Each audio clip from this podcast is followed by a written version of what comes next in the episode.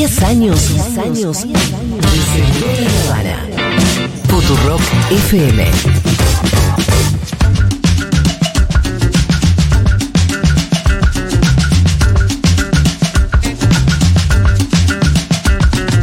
Bueno, Fede, eh, ¿cómo estás? Muy bien, ¿Te sentiste tranquilo de ganarle a Arti? ¿El desafío? fue muy fácil. Pero todos tenemos, los que tenemos algunos años. ¿Alguien se acuerda de Deep Blue? Sí. Sí, Ahí la computadora, patio, ¿no? La computadora que Que le ganó, que le ganó, uy, tranquilo, pues, viniste en modo tranquilo. No, no grite. Ahí está, ahí ya lo fue. No, es el dueño, ponele. Yo no, yo no digo así. Escúchame, dueño.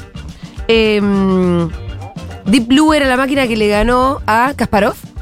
Sí, te sigue gritando igual, ¿no? Me ves, ves ser dueño de esa Le chupó huevo, ahora empezaron a jugar al fútbol. Mira, se pusieron a jugar al fútbol afuera.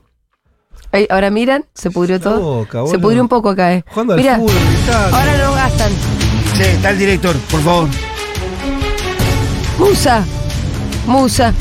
A Esto Pergolini no le lo hace, gastan sí, así, verdad. eh. Le hace- nos hace jueguitos ahora. Sí. Ahora Pasa nos hace que jueguito. El libertinaje es así, por ahí habrán escuchado. eh, Este es como, es como la audiencia de Cristina, ¿viste? Escuchan al revés. Cristina dice, eh, ya di todo. Dijo que va a ser Cristina, va a ser candidata, estoy No seguro. toda la audiencia, no toda la audiencia. La estuvieron insultando en Crónica Anunciada. Entonces ya por ahí se genera una cosa de bueno. No, nadie te, nadie te perdió el respeto. Bueno, eh, ¿cómo estamos? De verdad se pusieron a jugar, ¿eh? ¿Qué te pinta? Sí, hoy. Eh, ¿qué? ¿Vamos con el tema? Ah, no, no sé. Ah, bueno. No, es que vos sacaste el tema de Deep Blue, yo te dije, fue la No, máquina eso, que le ganó al ajedrez a- Claro, Deep no me acuerdo, era Kasparov, el, el, el Sí, crack del ajedrez. Pero parecía algo que parecía imposible. Y después, quiero decir, está bien, siempre las máquinas te van, le van a ganar al. al- eh, está lógico eso. Solamente no paramos de vista una huevada atómica, que es que no existe algo así como Arti, sino que atrás siempre hay alguien, una persona que diseñó Arti. Sí, sí, sí, eso no está- la, la, mm, Alguien hasta que, o sea, ¿entendés? Ahí nadie ¿Quién decidió hacer esas imitaciones de Charlie? Un flaco. Sí. Alguien le indicó a ella Sí, que haga eso. Claro. Y además Estamos- alguien inventó todo para que no solamente el que inve- alguien inventó la tecnología, alguien inventó las canciones. Claro, pero vos podrías decir que se autonomizó. Digo, está bien eso, ¿entendés? Y, y- y ya. el- todavía estamos en la situación en que, creo yo, que una inteligencia artificial decida lo que va a hacer, ¿me entendés? La inteligencia artificial todavía no decide Todavía es una cosas. herramienta. Todavía no bueno. decide cosas. En fin. Em, ¿De con- qué va hoy? ¿De qué te pintó hoy, Fede? ¿Cómo los dejó? Digan, para, antes de empezar, para um, lo que vamos a hablar, necesito saber esto. ¿Cómo los dejó Alfredo? Alfredo nos dejó ¿Para Ni arriba o muy, para muy. abajo? Mi mamá diría ni muy, muy, ni tan tan. Ah, No, bien. él hizo un esfuerzo descomunal para tratar de dejarnos arriba. Sí, y no lo consiguió. No, no. Eh, tampoco fracasó estrepitosamente, pero se, está pe- se, se pelea con un contexto dificultoso. Bien, le voy a comentar esto. Alguno por ahí lo vio en Twitter, no, no importa. eh, que, que una- alguna cosa ahí que escribí. eh, que es sobre. mm, ta- Estamos ahora muy conversando mucho sobre, sobre el tema de la inflación, obviamente, y porque es algo que, que es lo que nos está pasando y ya sabemos eh, a qué niveles llegó y demás. Y vuelve sobre eso la idea de, bueno, de, por, de dónde surge la inflación, de por qué, por qué Argentina tiene estos niveles de inflación. La idea que está atrás de todo esto es la idea de eh, la, una Argentina que es, eh, a ver, los que dicen que la Argentina es un caso excepcional o eh, que Argentina, eh, que no, no- no nos pasa nada extraño, simplemente no aplicamos las recetas que habría que aplicar. Eh, lo digo de vuelta mejor. A ver, no importa la ideología que tenga, casi todos están de acuerdo en algo que yo no estoy de acuerdo, que es, está mal pensar que en Argentina los empresarios son distintos, que acá pasa algo raro. ¿Sí? La Iván re- siempre dice eso. no, mucha gente dice eso. Todos Sí, dicen eso. No, Iván, di- Iván discute esa idea. Que no es que acá los empresarios son más malos que en el No, resto del bueno, yo, lo mundo. que, el Yo creo que sí. No es de malos y buenos. Primero, sacamos. pues, Bueno, estoy no, sintetizando. Sí, pero vamos a hablar de cosas de- que justamente. Quizá tienen que ver con pongamos los, los empresarios argentinos tienen vicios que no tienen otros, otros empresarios en el mundo, quizás. Sí, saquemos la palabra eso también. Quiere decir, acá lo que hay que pensar. Lo que, el problema de esto, y el problema son los economistas, que no saben un choto de historia. Ah. y creen que resuelven todo con gráficos, es que no piensan las características de la Argentina.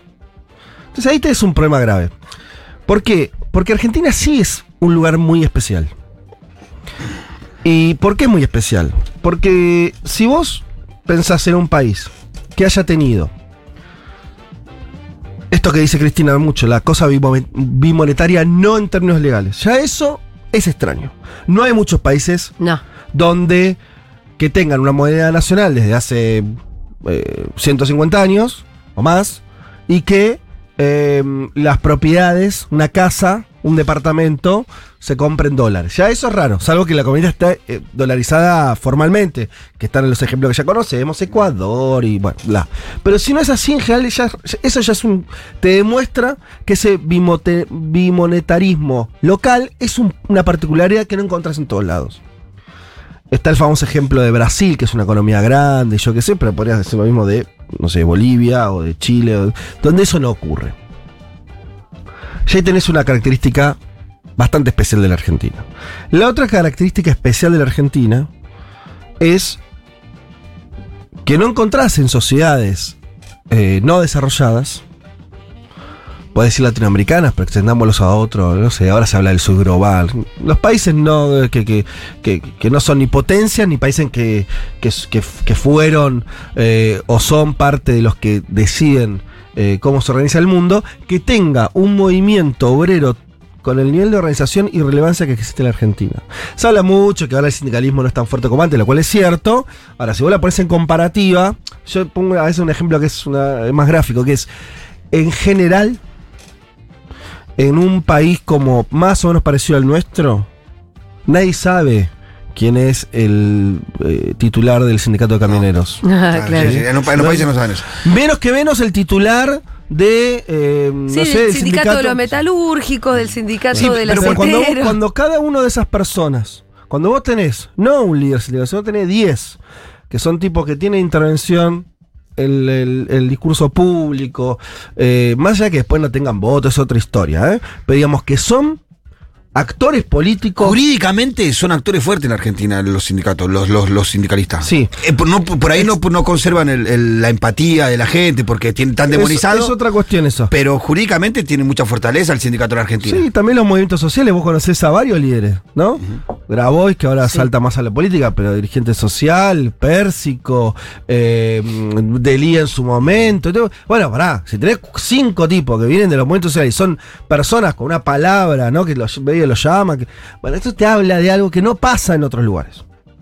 Es muy extraño eso. Eso te habla de un poder de la Organización Popular Argentina que también lo ubica a la Argentina en un lugar extraño. Entonces ya tenés la cuestión económica y eh, la cuestión de grupos académicamente diríamos subalternos, ¿no? Lo- lo- ¿no? Estamos hablando de trabajadores, movimientos que tienen una, un lugar en la agenda que eh, y en la conversación pública política un peso que no tienen otros países. Si eso le sumás que existe un movimiento político desde hace ya 80 años que fue muy disruptivo, sin salirse del capitalismo, sin salirse de lo democrático. Y al mismo tiempo que todo el tiempo estuvo tensionando con los sectores dominantes en toda la historia, no hay muchos ejemplos como la Argentina. Esto mismo que estoy diciendo yo, desafío a alguien que me diga, hay tal país que cumple más o menos esas características. Entonces sí, la Argentina es rara. Sí, la Argentina es muy particular.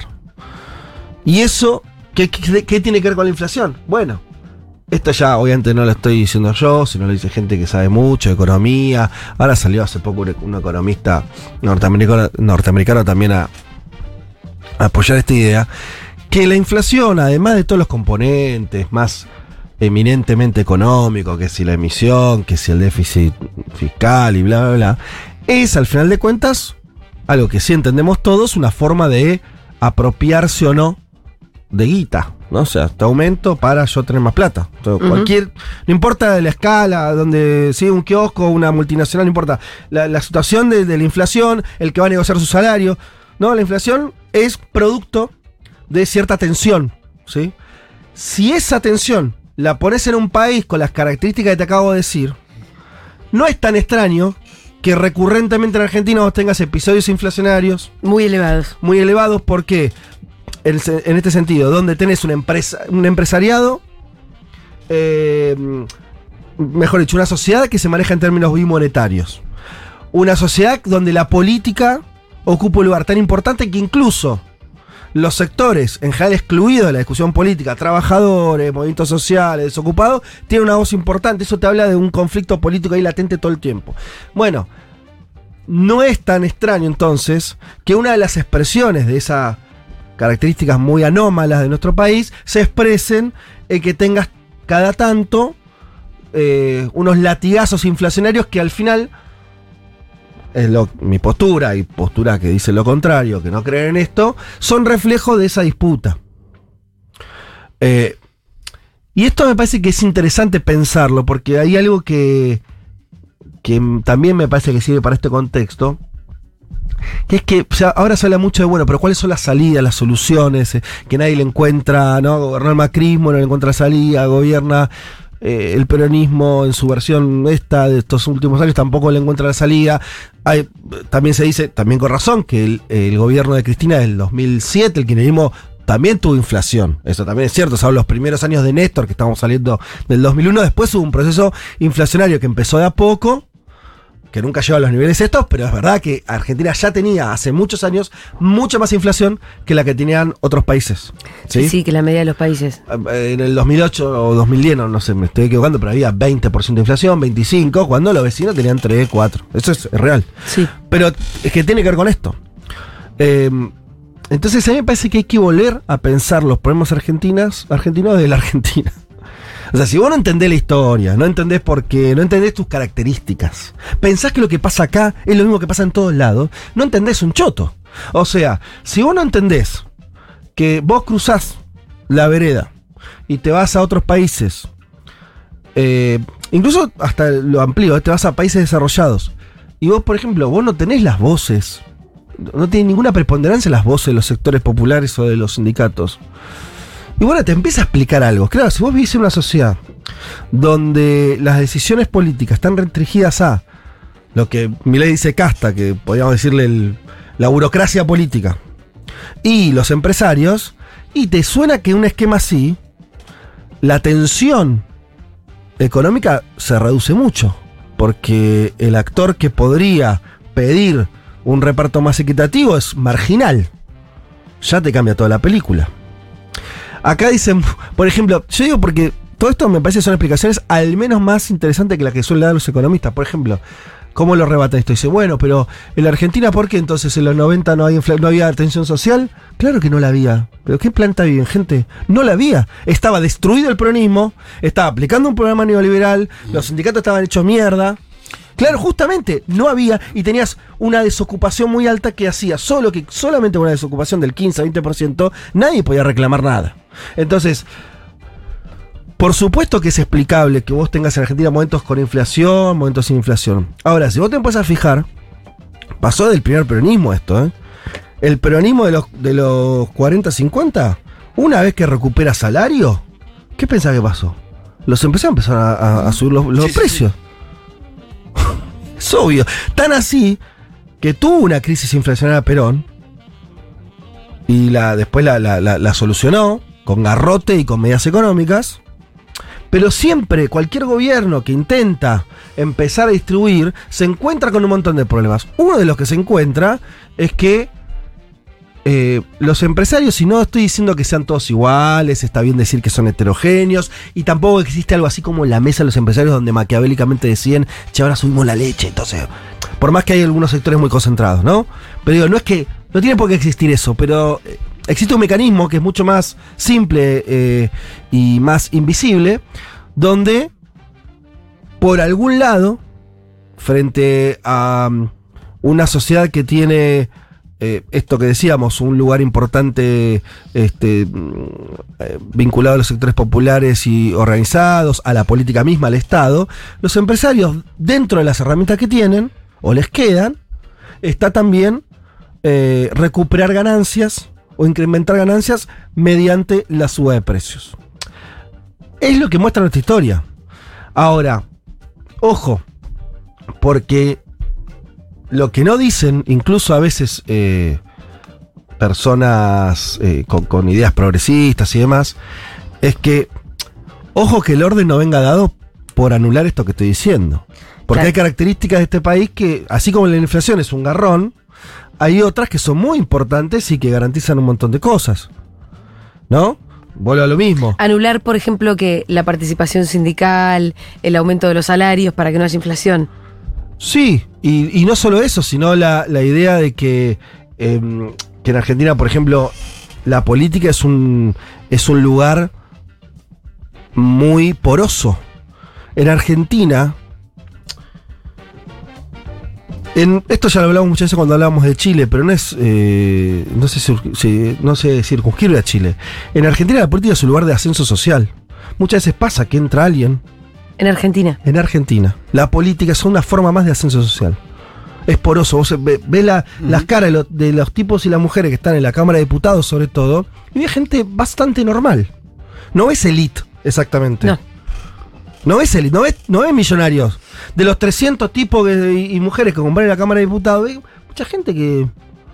¿No? Que ascendió ahí que, porque militaba en un partido, porque. Lo que sea, digo, más allá de que lo compartas o no la idea, porque ¿eh? laburaban, porque Sí, que pertenece al sector de clase media baja o clase Ah, baja. El típico abogado, ¿no? Que era como el- la esencia de la política argentina, ¿no? Estudiaban abogacía. Sí, mientras decía eso debe ser un exclusivamente en el único lugar donde hay ascenso social. Bueno, En ahora los sí, últimos 10 años, totalmente, totalmente. Incluso llegan muchos de sectores populares Claro, también, ¿no? sí, sí, sí. Pero digo, en general, la política es porosa.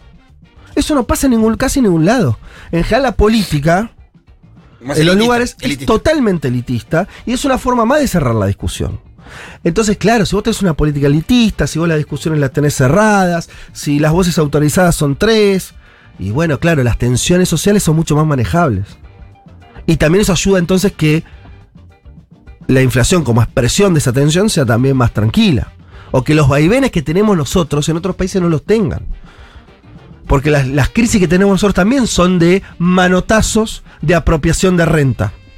Y digo una última cosa, porque esto es larguísimo, pero a, a mí me sigue asombrando cómo la Argentina no se investiga más ese famoso, o sea, la idea de los empresarios, que de vuelta, esta idea que para mí es muy lábil, muy, muy, muy, muy superficial de... Los empresarios son iguales en todos lados. Yo diría, no, nadie es igual en todos lados. Los trabajadores tampoco son iguales en todos lados. Los sectores populares no son iguales en todos lados. Las clases medias no son iguales en todos lados. Ese es un problema como de, de- de- mm, como gente que piensa en términos modélicos, ¿no? Como que existen, ¿no? Cosas, empresarios. Y eso sí, bueno, no. Los empresarios son constituidos como cualquier sector social a partir de la historia de tu propio país. La idiosincrasia, costumbres, un Todo eso es muy cosas, importante y es clave a veces. Sí, claro. La cultura política, la cultura de sociabilidad. Nuestros empresarios son descendientes, estos empresarios heterogéneos, donde ahora hay, sí, industriales, comerciales, comerciantes, no sé, todo lo eh, tecnológico, bla. Todo el origen de nuestros empresarios, su ADN, está vinculado a la oligarquía terrateniente. No importa si no existe más, que yo creo que sí existe, pero tomemos la idea de que eso dejó de existir, que ahora el campo son gente diversa, bla, está bien. Su origen indiscutible, histórico, irrebatible, es el campo, la, la pampa húmeda, ahí se generó la acumulación capitalista originaria de este país, ahí se conformó la clase dominante, ahí se conformaron, se conformó la idea de lo que es ser rico y tener negocios en la Argentina. Y la hipótesis que, que tengo y que me asombra que no se discuta un poco más, no se historice más, es que esa, esa idiosincrasia, como decía el Pitu, es la que hoy sigue siendo la que está en la cabeza de los empresarios, de todos. Sí. Del ferretero, del que tiene una pyme, del que tiene una fábrica de galletitas. sí. La Pero idea- Ahí, ahí tenés al kiosquero aspiracional, tenés a todos también. Tenés metido. todos.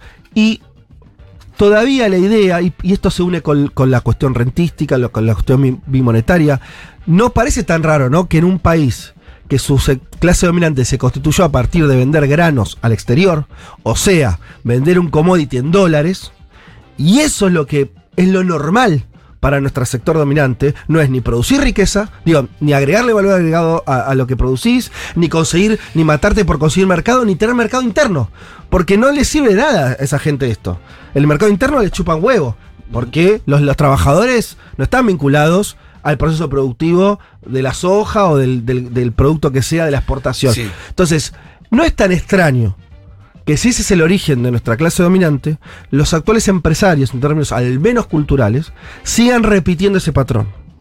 A pesar de que van en contra de sus intereses con ese patrón, porque el 80% de los empresarios son pymes. Exacto, y depende del mercado interno. Y, que exclusivamente el mercado interno. No importa, porque hay algo que sí me parece que. Y, y no es solamente. Eso no vale solamente para los empresarios, vale para abajo también, ¿eh? Acá un- los laburantes. eh, Lo pongo de otro ejemplo. Un laburante que no está sindicalizado en la Argentina, en su memoria, en su idiosincrasia, en su cultura, es alguien que al menos todavía cree que tiene que tener derechos. Eso no es por él, por su experiencia vital, porque ese tipo por ahí está en negro. Por ahí nunca tuvo derecho, por ahí nunca nunca tuvo derecho. Pero sabe de eh, distintas maneras, porque la cultura se, se- se- funciona así, que en este país los laburantes tienen derecho.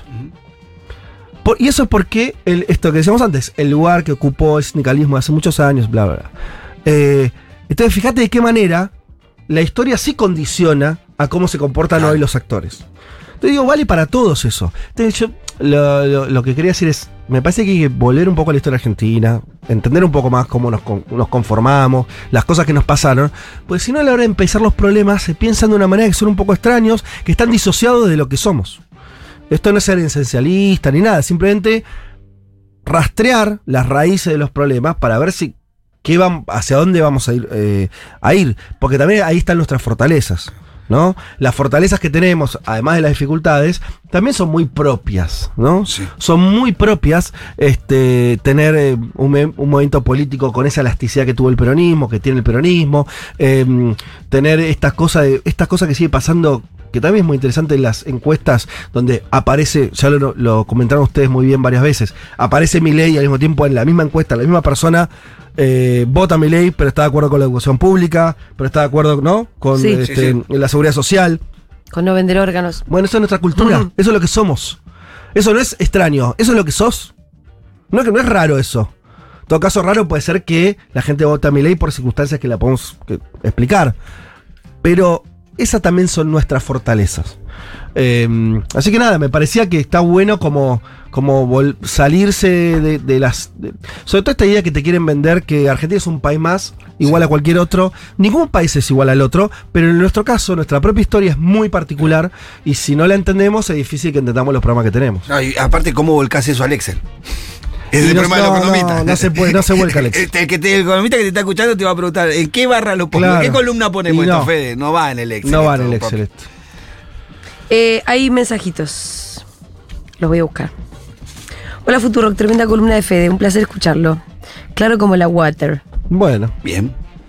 gracias. Che, pero no es tan porosa la política acá. ¿Cuántos pobres hay? ¿Son el 40% de la población y pobres posta?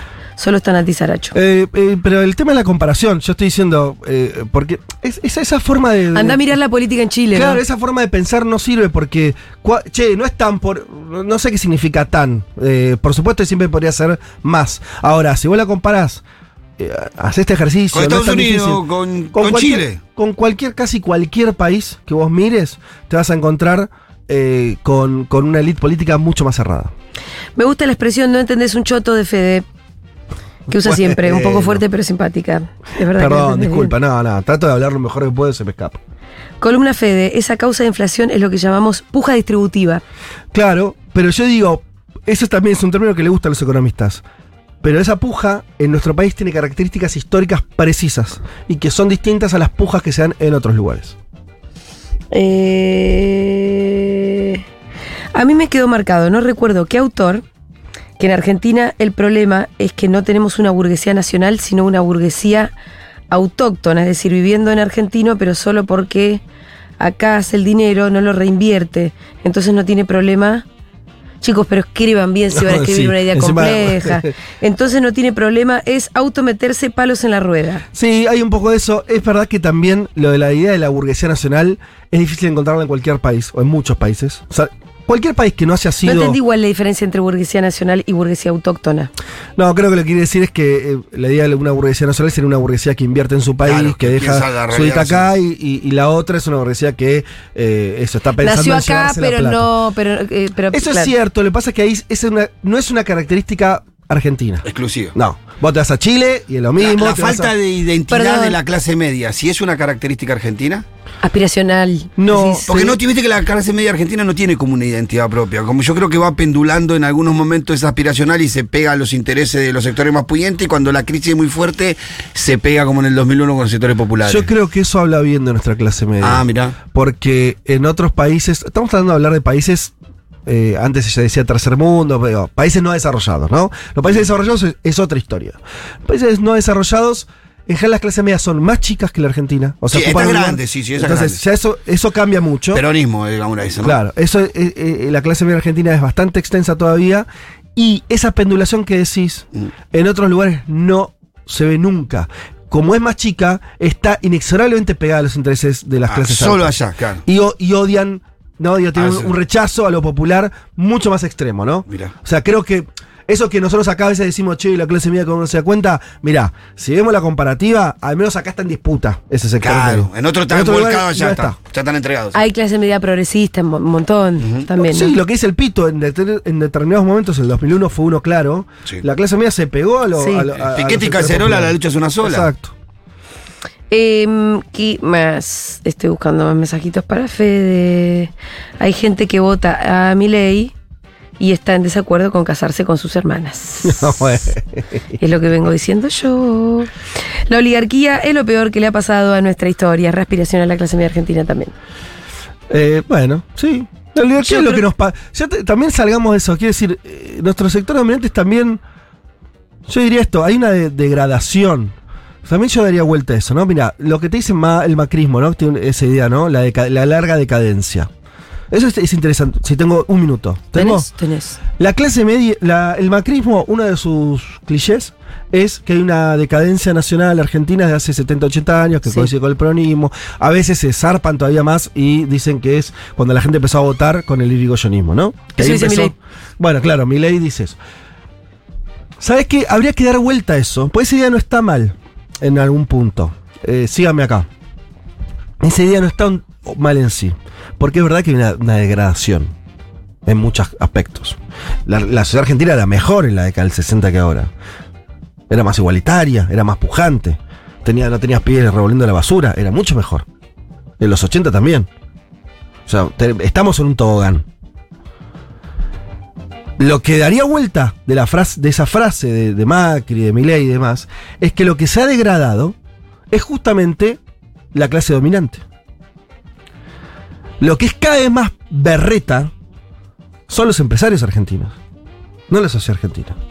¿Por qué? Pero ahora te lo justifico, porque eso puede ser un eslogan. Podemos ir al coloquio. No, yo, pero ya está. No, no, pero déjame que lo justifique. ¿Por qué? Porque esa oligarquía, que a veces eh, también en una tribuna, "Ay, la oligarquía está bien, pará. En 1880, esa oligarquía construyó el Estado Nacional, construyó Sí. ferrocarriles, Hicieron las con- escuelas, todo. construyeron las escuelas, construyeron, eh, bueno, una educación laica, construyeron la, la mayoría de los edificios que ves, en no solo en la ciudad de Buenos Aires, sino en la República Argentina, esas cosas más monumentales, y, y, ¿no? que, que ves de arquitectura, de como de poderío, son de fines del siglo XIX, principio del XX, y después se corta.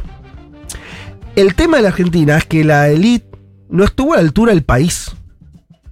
No se bancó el país que tenía.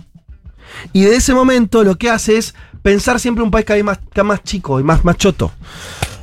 Otra vez. No, en serio, ¿vamos al coloquio este año? No, pero no. No no, lo no, van no, a ¿qué querer invitar. tiro, sí. Pero No. ¿cómo van a invitarlo si está diciéndole que son una No, pero yo, porquería? yo hago, yo hago la entrada. decís, yo hago la "Fede, entrada. Yo digo, vine los- con un amigo, yo arranco y a los dos minutos te paso. Después vemos, pero para por prender el auto le decimos al chofer. vos vas a estar o yo me voy a dar vuelta. No, no, yo estoy, yo estoy con vos. Le te decimos al fuiste. chofer que deje el auto Pitu prendido. Va a dejar el. Buen chofer, si voy a dejar el auto prendido, ¿no? Y vamos y cuando terminamos salimos al pique, fue, pero se la decimos. Pero yo de verdad que, si fue me corriendo. encanta la escena, boludo, Por el. Sheraton de Mar del Plata ahí, corriendo. corriendo. no quiero ser clasista, en el sentido de que me parece que que siempre estaría bueno eh, que hubiera alguna, algún tipo de, de conciliación de clase. Quiero decir, a mí me parece que está bien eso. O sea, un país nuevo no lo armás. Bueno, eso te iba solo, a también tenemos una sociedad que el 90% de los trabajadores, el 90% de la gente común piensa que los empresarios son todos garca. Claro, es que es Está ahí en, la- en nuestra cabeza. es así. Recontra. Empresario, garca. total. Se lo han ganado la fama igual, ¿eh? Pero quiero decir, me parece que no es. eh, esto también lo, lo discutía con, con alguien. eh, que. Vos, para construir un proyecto nacional, inevitablemente tenés que construir con, con distintos sectores. Claro. No se trata de, estigma- de decir, ah, bueno, todos los empresarios son una porquería. No, entendamos de dónde viene la peli. Entendamos qué tenemos. ¿No? Incluso te diría, claro que hay fortalezas. Por ejemplo, hay una cosa que tampoco es tan normal. La- lo que acá se llama la- las pymes. eh, son las que más dan laburo. Sí. Esos son empresarios. Cuando se dice que a las pymes, a los em- pequeños empresarios les cuesta mucho contratar gente, que es cierto. O sea, hay problema ahí con, con el desarrollo capitalista local. No es, no, es, no es todo virtuoso, ni, ni todos los empresarios son eh, ontológicamente una cagada. eh, incluso con todo Argentina generó empresas grandes que también son, en eso sí estoy muy de acuerdo con algo que suele decir Iván, que son muy buenas empresas. Tal vez no así los empresarios, pero las empresas son empresas modernas, que crecen, digamos. Quiere decir, no es toda una porquería, pero sí me parece que el diagnóstico hay que mejorarlo y hay que historizarlo. Y hay veces donde hay trucos del discurso de la derecha que simplemente lo que hacen es dar vuelta. ¿No? Y es esto que, a usted le gustó tanto. Yo lo único que dice decir, che, la decadencia existe. Pero fíjate lo, lo que es la decadencia de la elite. Que pasaron de construir un país, pensarlo, administrarlo, desarrollarlo, a decir, che, el problema es que la gente coma. Bueno, loco, entonces Claro. fuiste vos el que se fue al tacho. eh, eh, en términos de aspiracionales también, de qué país pretendés hacer. En fin. Bravo, Fed.